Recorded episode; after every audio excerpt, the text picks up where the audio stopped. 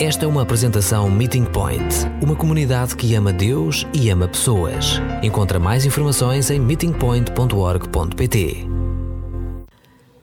A semana passada falámos sobre o abandono de Deus e esta semana estamos a falar sobre dúvidas. São, são dois temas que não são fáceis uh, de falar, principalmente daqui. Eu já falei muitas vezes sobre esses temas, mas na casa de alguém ou alguém na minha casa sentado no sofá com uma caneca de café e bolachas e, e alguma coisa para limpar as lágrimas. Essa não é uma conversa muito fácil em frente, no tempo limitado, de falar sobre como sentimos quando sentimos abandonados com Deus, ou, ou quais são todas as dúvidas que vocês têm aí, o que, quais são as minhas dúvidas, porque tenho dúvidas sobre muitas coisas. E, e não só hoje, mas se calhar desde sempre. E imagina que eu vou ter sempre um, dificuldades com, com dúvidas por um lado, é muito fácil falar sobre abandono de Deus e falar sobre dúvidas, mas é difícil dizer alguma coisa que não é muito fácil, muito leve. Porque quando lidamos com as dúvidas que nós temos, apesar que se tu partilhaste comigo algumas das vossas dúvidas, se calhar ia internamente ia rir e dizer, mas essa não é nada. Mas cada um lida com as dúvidas numa forma diferente, porque para, para a pessoa a dúvida toca no coração, toca nos seus sentimentos, toca na alma. É angustiante. Principalmente para nós que crescemos na, nos bancos da igreja, porque nós temos essa, uh, essa, esse ensino desde a nossa infância que Deus tem todo o poder, todo o controle, Ele sabe tudo. E se essa é tudo verdade, porque tenho dúvidas. Então está a mexer com o meu mundo, com, com a cosmovisão que tenho. A terra começa a banar e essa não é nada confortável. Então é emocionalmente difícil, muitas vezes, para falar sobre essas coisas. Por estas razões, esses dois, dois temas, colocamos sobre esse tema amizade eterna. Porque durante este mês falamos sobre a amizade eterna que Deus tem conosco, que é importante entender. Essa dá-nos essa segurança de conseguir falar, debater e lutar, batalhar com esses temas. Porque Deus é nosso amigo. Não só o nosso juízo, Ele é nosso amigo, o nosso Pai. E Ele quer falar conosco sobre essas coisas. E a amizade com Deus implica que, que podemos ter confiança porque Ele é fiel, Ele é paciente, e a sua amizade está firme, não vai mudar, ele não vai tirar a sua amizade por causa das nossas dúvidas. E porque ele quer compreender exatamente o que estamos a sentir, e por isso enviou o seu filho. Para Jesus sentir tudo o que estamos a sentir, de cheirar tudo o que estamos a cheirar, de sentir os dores e as tentações que estamos a sentir. Deus quer essa amizade ser verdadeiro. Mas também uma amizade eterna. E essa para mim é importante porque para mim ajuda a entender que as dúvidas que tenho hoje, tenho tempo para trabalhar nisso, porque esta amizade é eterna. Não tenho de resolver tudo agora, nem em cinco minutos, nem em cinco anos. Essa pode demorar uma vida, porque essa amizade não tem fim. E o Deus não tem pressa. E vamos ver isso hoje. Deus não tem pressa com uma resposta, porque para Ele não há dúvidas. É como, como, como na escola. Muitas vezes o Joshua e Caleb querem saber a resposta agora. E as professoras não dão. Porquê? Para cá um processo, processo de aprendizagem. E eles têm de fazer essa luta, eles têm de batalhar, eles têm de estudar, eles têm de chegar lá sozinhos. Se nós damos sempre todas as respostas a todas as dúvidas, eles vão ficar imaduros. E Deus faz a mesma coisa conosco. Temos de andar um percurso, temos as dúvidas, e Ele não responde, porque às vezes Ele diz: Espera, luta um pouco mais, tenta encontrar uh, a solução. E como a sua amizade não tem fim, até temos eternidade para debater com ele algumas dessas ideias. Essa passagem em 1 Coríntios 13, 12 é fascinante. Já uma vez imaginaste esse primeiro dia que vamos estar no céu com Jesus e temos a oportunidade de falar com Ele, face a face, e falar na eternidade sobre todas as nossas confusões, todas as nossas dúvidas. Eu espero que quando chegamos ao céu, nós não sabemos tudo em instante. Eu espero que temos essa oportunidade de aprender, porque acho que é fabuloso. Não sei, ainda não morri, não sei. É, é a minha esperança. Mas então o que fazemos com dúvidas? Quem são as pessoas mais famosas na Bíblia que mostraram dúvidas? Quando vocês querem ter conselho ou quando querem estudar alguma coisa sobre dúvidas, quais são as personagens que assaltam a cabeça? Quem é o mais famoso? Tomé. Primeiro na minha lista também. Exatamente, Tomé. Mais. Quem mais duvidou na Bíblia? Famosos. Como? Eva? Mais. Sara? Falamos semana passada, exatamente. Pedro? Também escrevi os discípulos no caminho do, de, de Maús, Jacó, David e Jó. Mas há mais um, há muito mais. Mas pensei também em Jeremias. E escolhi falar sobre a vida de Jeremias porque ele é muito parecido conosco em muitos aspectos. O seu percurso, obviamente, é muito diferente. A maior parte das pessoas nessa sala não são profetas. Mas todos temos as mesmas dificuldades com as nossas dúvidas como ele tinha. Um pouco sobre ele. Ele era profeta dos tribos do sul, dos tribos de Judá. Israel já estavam em exílio. Ele é jovem, muito jovem, quando Deus chamou uh, o Jeremias para, para ser um profeta. Ele é conhecido pela uh, profeta que chora, porque ele tinha mesmo dificuldades a compreender não só uh, a sua tarefa, mas também um, a resposta das pessoas. Uh, foi grande dificuldade na sua vida e ter essa mensagem e ser rejeitado por causa dessa, dessa mensagem. Ele escreveu Jeremias, ele escreveu também as Lamentações. E enquanto ele é um homem de grande fé, também é um homem de grandes dúvidas. Abrimos as nossas Bíblias, ou ligamos as nossas Bíblias, depende que estás a usar e vamos abrir em Jeremias. E logo nos primeiros versículos, versículos 4 e 5, nós temos a chamada de Jeremias. Alguém pode ler capítulo 1, versículo 4 e 5? Imagina ouvir isso como jovem, que antes de nascer foi escolhido Jeremias sabe logo da primeira, segunda da sua chamada que essa é o plano de Deus. E Deus fala com ele numa forma muito forte, muito clara. Versículo 4 e 5. E a primeira dúvida que ele tem é versículo 6. Logo do início. Eu entendo. Qual é a primeira dúvida dele? Tens certeza? Tens certeza, Deus? E ele dá duas razões que ele acha que se calhar Deus está enganado. A primeira, ele aprendeu de Moisés. Eu não falo muito bem. Deus, tu sabes que não sou grande orador, não falo bem. Mas a segunda coisa que ele diz é: sou muito novo. Se calhar é Deus escolher alguém como os outros profetas, como os profetas de Israel, que eram a maior parte deles todos deles bem mais velhos, ele é jovem. Deus, se calhar, enganaste. Uma das razões que nós temos tantas dúvidas tem a ver com as nossas próprias inseguranças. E as nossas inseguranças, na realidade, deixaram-nos com essas dúvidas sobre o poder ou sobre a sabedoria de Deus. Não sei se Deus consegue usar-me, não sei se Deus escolheu a pessoa certa, quando mudei para cá,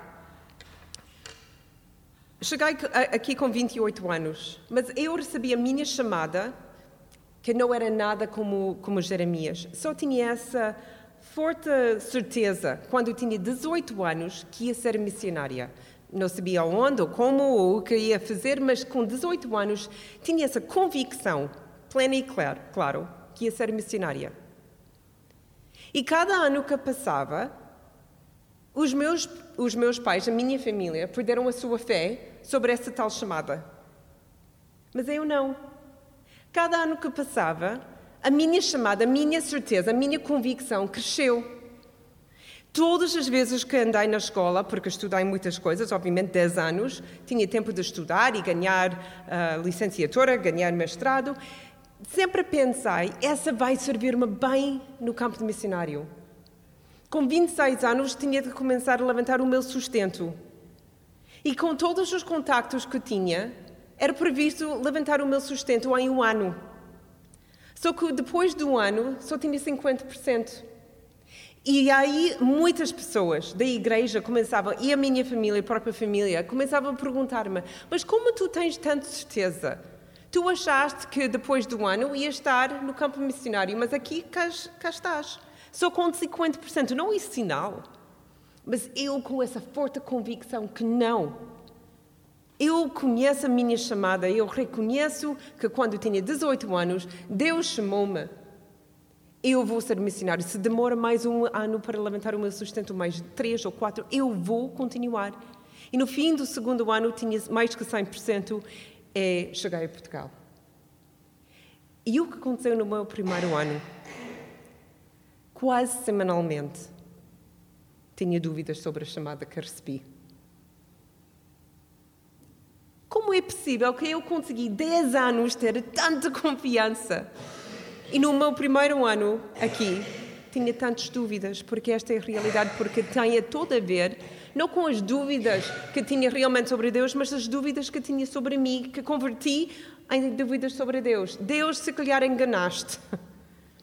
Se calhar, quando estava no, no, no, no, meu quarto com o meu colega do quarto e Deus falou comigo, se calhar ele enganou no escuro e queria falar com a minha colega. E, ups, ouvi eu. Porque estava a ter dificuldades em encaixar em Portugal, aprender a língua, todas essas coisas. E depois pensei, mas quem sou eu? Porque eu, uma mulher, nessa sociedade, com essas pessoas, esta, é, seria muito mais fácil um homem e porque eu sou solteira, seria muito mais fácil um homem casado. Questionei, questionei, duvidei, duvidei. Por causa das minhas inseguranças. E quando falamos sobre nuvens de dúvidas, eu já tinha uma tempestade que eu criei. Quando agora, muitos anos depois, penso sobre esses momentos, eu entendo que, além de ter inseguranças, a minha dúvida realmente tinha a ver com a sabedoria de Deus e a duvidar o seu poder. Realmente Deus consegue usar-me como sou, nas minhas fraquezas todas, como solteira, como mulher, como uma pessoa que não é grande coisa com língua, com essas coisas, Deus consegue usar-me? Ele tem poder para ajudar-me? As nuvens de dúvida podem tornar-se mesmo em tempestades, tempestades criadas por nós com as nossas inseguranças e fé limitado que nós temos em Deus. E essas, essa, essa crise que nós temos consegue paralisar-nos. Quando temos esses medos, quando temos tantas dúvidas e inseguranças, depois não conseguimos fazer nada, mas temos de lembrar o que Jesus faz no meio das tempestades. Quando as pessoas estão paralisadas e não conseguem fazer mais nada além de chamar para Ele o que Ele faz, com uma palavra, Ele acalma a tempestade. Ele consegue acalmar também a nossa alma. Então há certas dúvidas que são causadas mesmo por nós. E quando Jeremias faz essas dúvidas, quando ele clama a Deus com as suas inseguranças, Deus responde às dúvidas de Jeremias, que acho que é fantástico, porque Deus não tem de. Deus chamou Jeremias e podia dizer: Jeremias, pensa, lembras, falamos? Mas não, Deus responde. E ele responde com uma promessa de proteção E que ele ia dar Jeremias as palavras certas. Este é o versículo 7 a 10 do primeiro, primeiro capítulo. Mas vamos ver versículo 18 e 19, porque aí há outra promessa. Alguém pode ler capítulo 1, versículo 18 e 19? Essa para mim, a ideia que eu tenho na minha cabeça quando, quando leio isso, é se fosse Jeremias tinha uma, uma bolha de proteção. Eu vou deixar-vos entrar na minha imaginação quando eu era criança.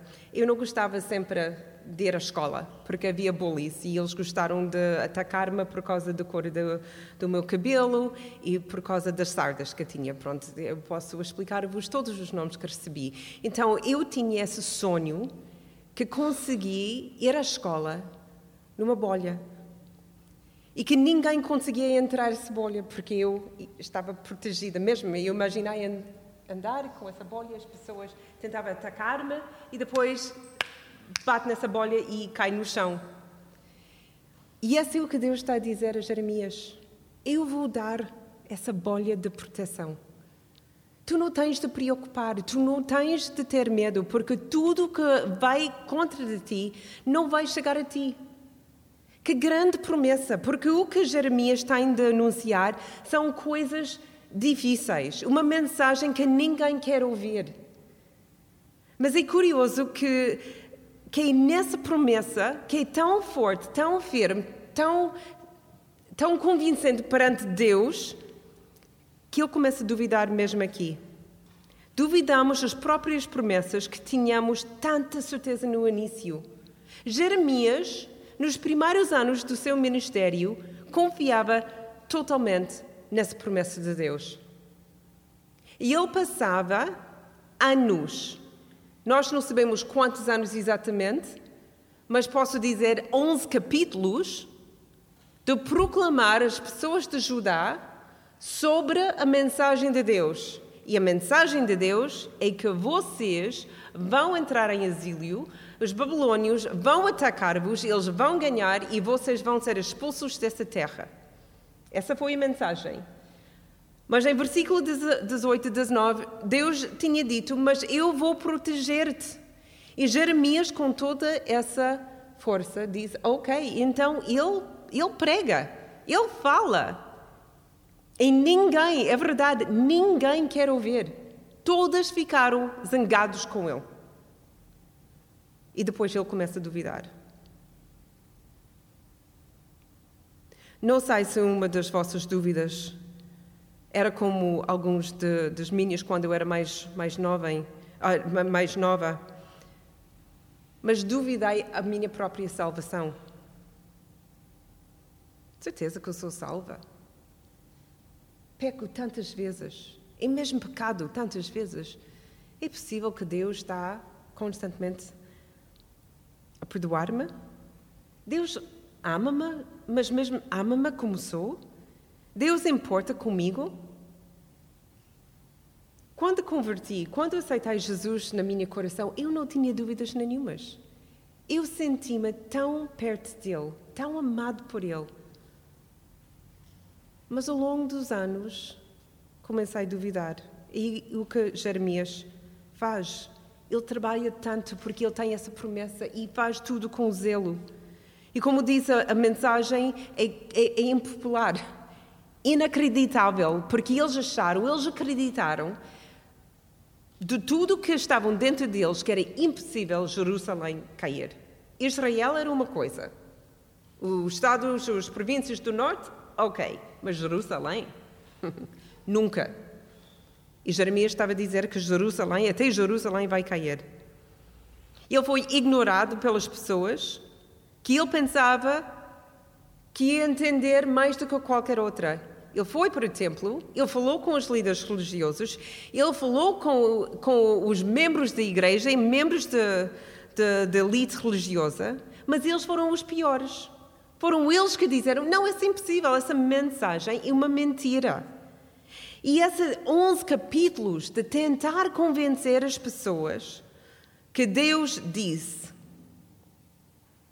E de repente, em capítulo 12, versículo 1 a 4, Jeremias, tal como muitas vezes nós, começa a duvidar.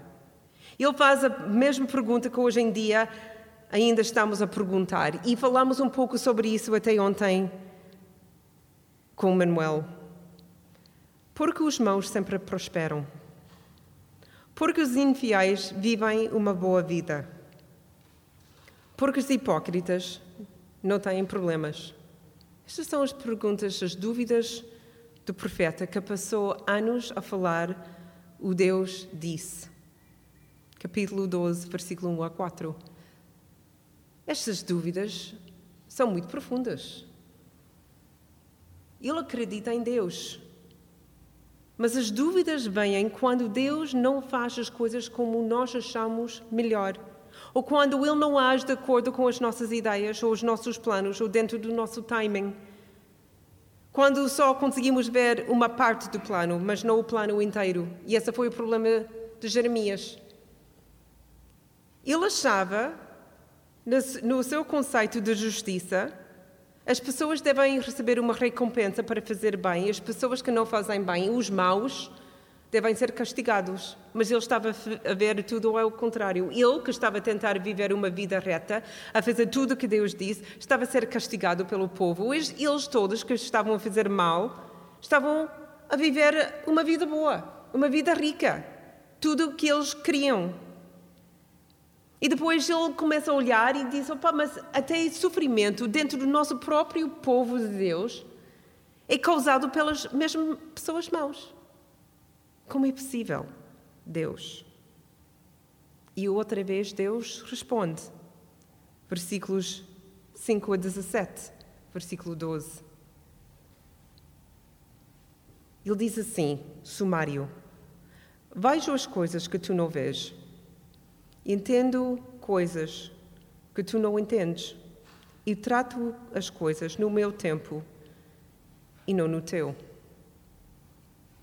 faz-me lembrar a nossa ilustração. Quando só vimos essa parte da ferramenta, era muito difícil saber o que era, porque só temos uma parte de informação.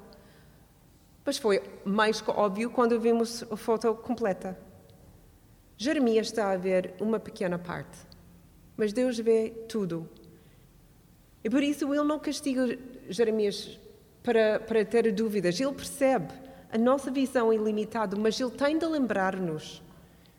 Eu, eu estou a lembrar-vos, e estou a ser lembrada também, que Deus vê coisas que nós não estamos a ver. Porque há tanta dificuldade na América do Sul, em Arão, nesses lugares? Porque Deus simplesmente não tira essas líderes maus. Porquê? Porque Ele tem o plano perfeito. Ele consegue ver o plano todo, enquanto eu vejo 24 de novembro 2019. É, é a minha limitação. Mas depois há outras maneiras e outras razões que Jeremias tem dúvidas e que nós hoje em dia temos dúvidas. Essa ideia do fake news não é nada novo, porque no tempo de Jeremias também havia fake news. Mentiras. Uh, pessoas a dizer eu tenho a verdade. Não, eu tenho a verdade. Não, eu tenho a verdade. Jeremias estava a dizer: O Senhor diz. E esse plano aqui, mas o Senhor diz. E ele aqui, mas o Senhor diz. Então alguém não está a dizer o que o Senhor diz. Porque as mensagens eram todas diferentes, às vezes opostos. E essas pessoas, essas outras pessoas, não eram apenas pessoas, eram profetas. Profetas por, por, uh, por o trabalho, foi a carreira deles. Eram reconhecidos dentro do povo de Israel como profetas. E então, quando um deles falava, o povo tinha de ouvir o que eles tinham de dizer porque eles eram profissionais. Então, Jeremias chegou com essa ideia, com essa mensagem que Deus vai destruir Judá. E os outros profetas disseram: Mas o Senhor não diz isso. Até o Senhor disse o completamente contrário. O Senhor diz que vamos continuar a prosperar. Deus disse que vamos estar ok. Deus disse que as outras pessoas vão cair e nós não. Deus diz que vamos ter a vitória. Fake news. mas sabe bem de ouvir. E esse é o problema hoje em dia que nós temos. Ligamos a televisão e dos quatro canais que nós temos, temos quatro versões diferentes. Como podemos distinguir quem, quem tem a verdade? Quem, quem está a passar fake news? Dúvidas surgem em ambientes onde há vozes concorrentes, cada um alegando que ter verdade. Essa causa em muitas pessoas dúvidas. Se conseguimos criar notícias falsas tão facilmente, como podemos ter certeza que os escritores da Bíblia não fizeram a mesma coisa? O liberalismo, nos anos 60 e 70, começavam a questionar exatamente isso. Quem escreveu, escreveu esses livros? Por que escolhemos esses livros e não outros? Se calhar Deus não disse isso mesmo.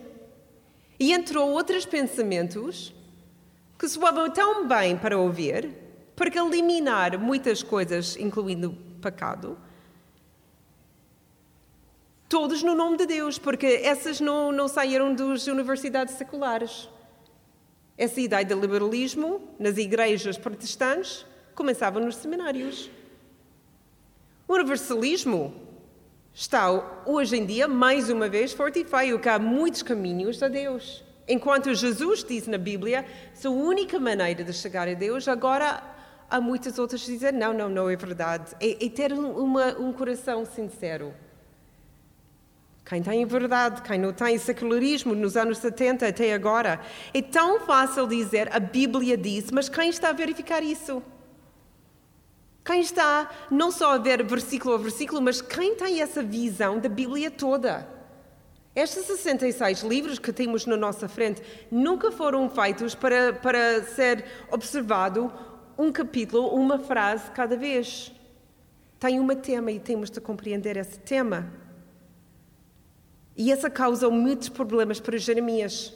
Tantas vozes a dizer coisas diferentes. Distinguir alguém fiel a Deus e alguém que está a mentir. E Jeremias, tal como nós, começa a duvidar o cuidado de Deus no meio disso. Porque ele começa a sofrer. E uma coisa de, de, de, ter pessoas na tua frente que não querem ver o que estás a dizer, dizer é outra coisa de ter ataques no mesmo corporais ou psicológicas. E Jeremias estava a começar a sofrer. As pessoas não só chamaram nomes, como eles tiraram ou tentaram tirar uh, o seu título como profeta. E depois bateram nele. E depois colocou-o no poço para morrer. Então ele sofreu muito e nesses momentos ele começa a sofrer. Tal como os discípulos, outra vez no barco com Jesus, eles não duvidaram que Jesus estava lá, eles não tinham a dúvida da existência de Deus neste momento. Eles não perguntaram onde está Deus, onde está Jesus, o que eles queriam, o que eles duvidaram. Lembras a história de, dos discípulos no barco, no, no tempestade, e Jesus estava de, uh, a dormir?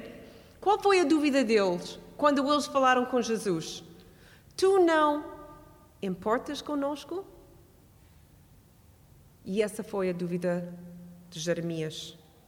Jeremias não tem dúvidas sobre a existência de Deus, tem dúvidas acerca do plano de Deus. Deus, isto não faz sentido. Tu dizeste-me para dizer ABC, essas pessoas dizem ABC e eles não estão a ligar nada. Ele não, ele não tem dúvidas sobre o poder de Deus, ele sabe o que Deus consegue fazer, ele tem dúvidas sobre a presença de Deus no momento, porque parece que Deus não está lá.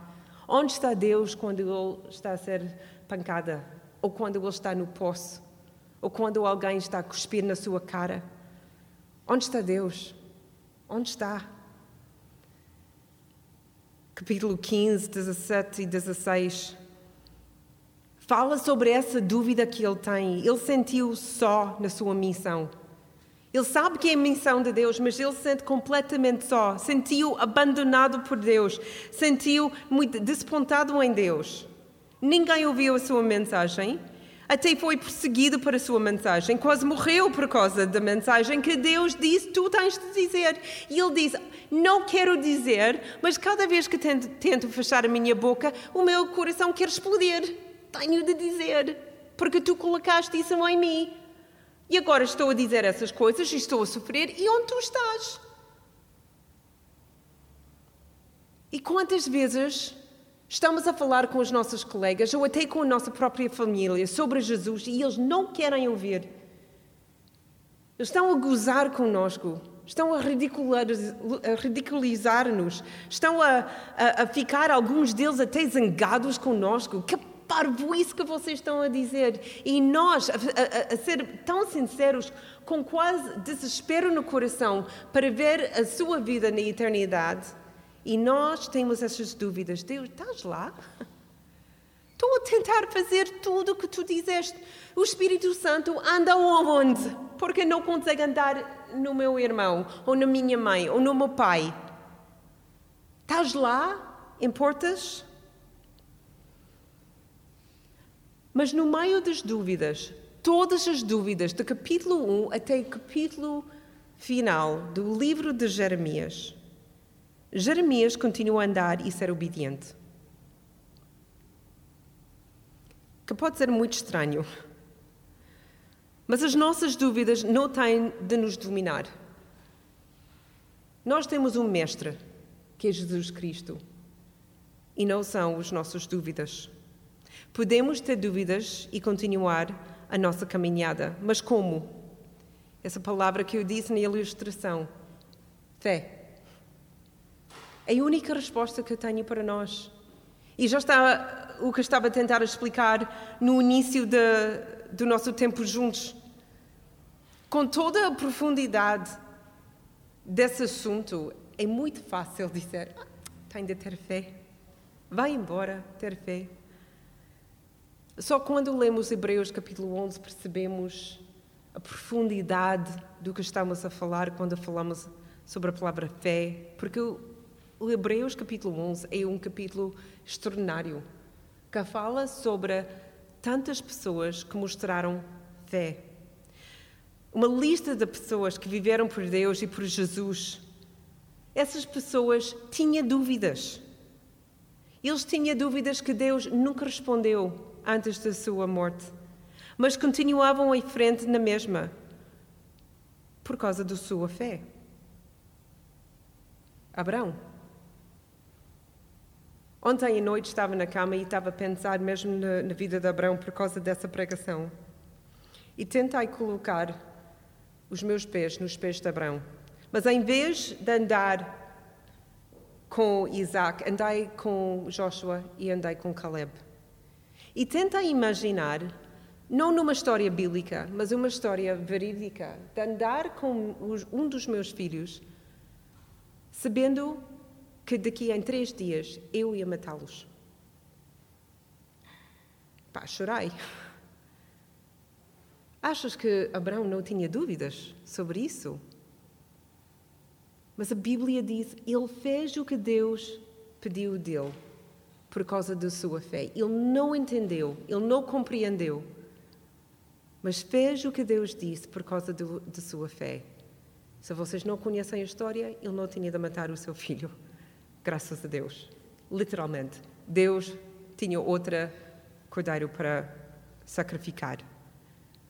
Mas Abraão tinha de lutar com as suas dívidas e não ser prisioneiro das suas dúvidas.